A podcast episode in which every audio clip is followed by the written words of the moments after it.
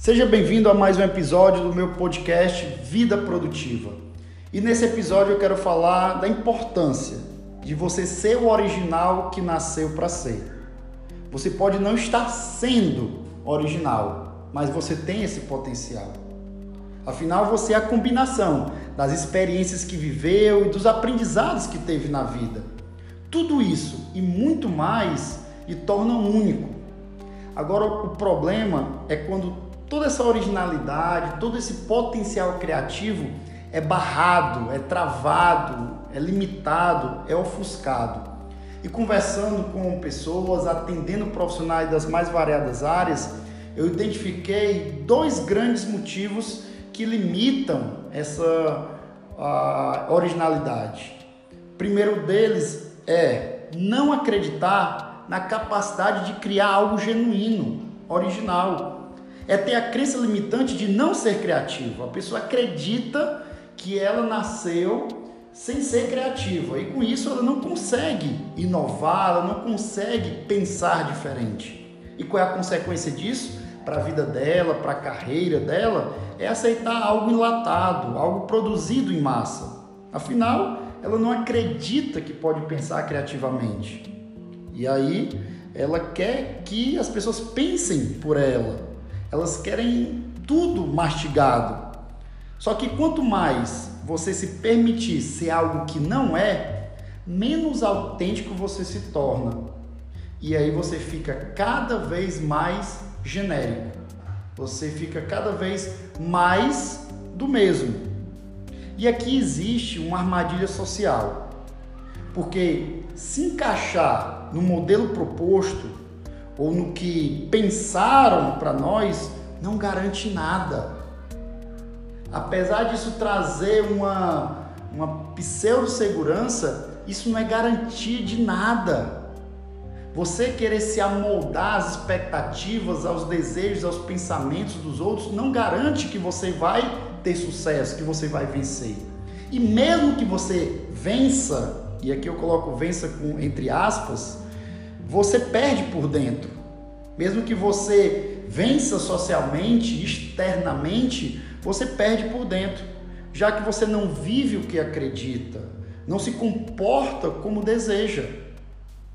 Então, a crença de que não tem essa capacidade, não é criativo, tem roubado, tem travado a originalidade de muitas pessoas com muito potencial.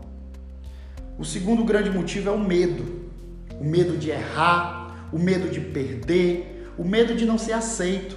Quantas pessoas na busca por aceitação toparam uh, ser algo que iria contra a sua natureza, desde que isso lhe trouxesse popularidade? Mesmo que isso signifique falar, vestir, usar, prometer ou defender coisas que não representam o que realmente pensam ou acreditam. E aí, seja por acreditar na falta de capacidade ou pelo medo, a maioria das pessoas escolhem o conformismo em vez da autenticidade. E acabam olhando o que a maioria está fazendo e se comparam. E nessa comparação vem o seguinte raciocínio: se eu estiver na média, eu estou satisfeito, eu estou bem, eu estou feliz. Esse aqui é um grande problema. O problema é olhar para fora quando se deveria olhar para dentro. E não é sobre o quão parecido você é dos seus concorrentes, é sobre o quão original você consegue ser para se destacar no mercado com tantas opções genéricas. E você só vai conseguir se destacar sendo original. E ser original é mostrar que um novo caminho é possível e que apesar das adversidades leva à evolução e gera progresso, gera mudança. Confesso que não é um caminho fácil. Toda ideia ou comunicação revolucionária, e eu chamo aqui de revolucionária, aquilo que é diferente do comum.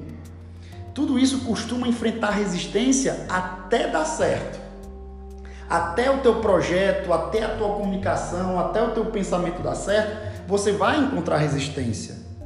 Quando dá certo, aí as pessoas passam a aceitá-la e ela acaba se tornando padrão, até que em algum momento dará lugar ao novo. Afinal, tudo que hoje é padrão um dia foi revolucionário. Então, ser original é não ser preso por amarras mentais que nos impedem de sermos quem nascemos para ser. Eu criei até um canal no Telegram é, abordando isso. O canal que trabalha a importância de viver, resgatar essa originalidade. Ser original é se sentir incomodado com algo no mundo e buscar formas de corrigir isso. Se você se identifica com essas duas frases, essas definições, você é uma pessoa buscando a originalidade.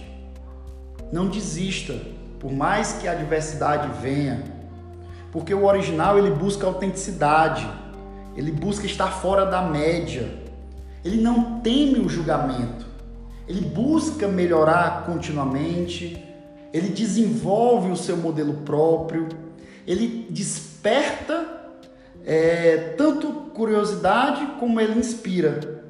E aqui o que é interessante é que muitos até são atraídos pelo novo, porém eles não têm força emocional, eles não têm coragem para romper com o status quo, com aquilo estabelecido. Com isso, eles não criam um movimento, mas seguem, fazem parte do movimento de alguém. Por isso que é muito importante que você tenha clareza da sua definição de sucesso. Porque enquanto você não tiver, talvez você esteja consciente ou inconscientemente fazendo parte da definição de sucesso de alguém. Mas quando você tem clareza do que é sucesso para você, você não se compara com o que é externo. Você se compara com o teu interno, com o teu crescimento pessoal interno. E com isso você busca a melhoria contínua. Então não tenha vergonha de ser um original. Pelo contrário, aquilo que talvez você achava que era a tua limitação, que era o teu problema, talvez isso daí é o teu diferencial. É o que vai te destacar no mercado, é o que vai te fazer diferente da multidão de pessoas. Só que primeiro você tem que se ver dessa forma, se aceitar e comunicar de forma autêntica, comunicar de forma de viver a tua essência. Viva de acordo com os teus valores, de acordo com o que você acredita, de acordo com a tua missão. E quando você vive isso de forma autêntica, você vive de forma clara, você não vive um fake, você vive quem você é. Verdade que vão ter pessoas que não vão gostar, porque você não vai conseguir agradar a todos, mas você vai conseguir expressar com muito mais clareza a tua missão, a tua causa, o teu manifesto, os teus objetivos.